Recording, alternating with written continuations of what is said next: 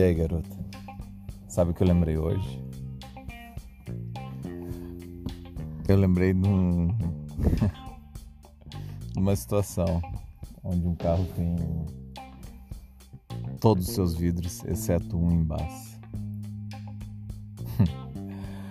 Foi um, um sábado de muita correria, muito trabalho. Foi exaustivo. Eu vim uma semana com sete dias trabalhados, a, em média 12 a 14 horas dia.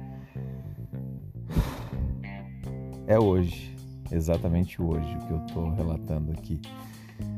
E um dia exaustivo. Resolvi tomar uma gelada para tentar relaxar da semana intensa, divertida, mas intensa. E a Lu deu um oi. Ela, e aí, Baco? Vai fazer alguma coisa? Eu falei, vou tomar uma, se quiser ir comigo. Vamos. Foi num barzinho dos amigos, uns shops diferentes, saborosíssimos, inclusive. Muita risada, conversa, discussões. E eu vou te contar que ela tá aqui do meu lado.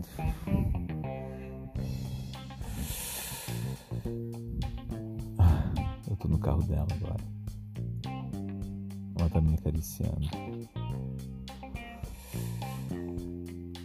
Ela falou.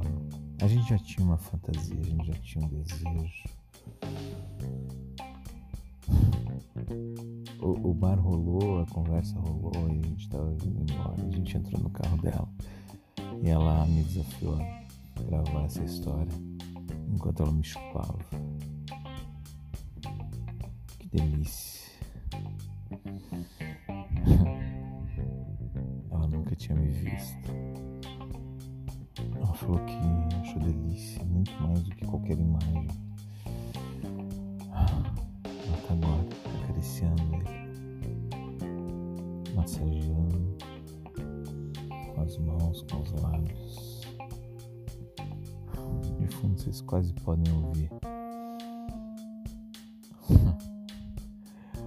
Exatamente a janela do carro que eu tô. É a única janela que não embaçou.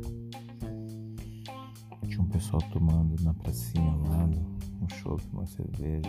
A gente falou, foda-se, a gente vai se exibir. A gente vai deixar todo mundo com tesão.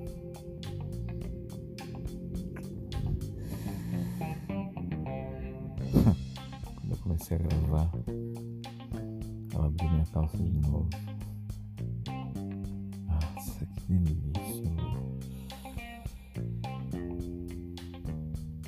Ah, garota, isso não é memória.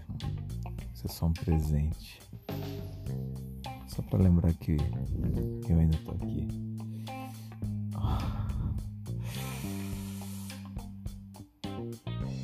Hey, gostaram? Eu tô me deliciando. Até a próxima.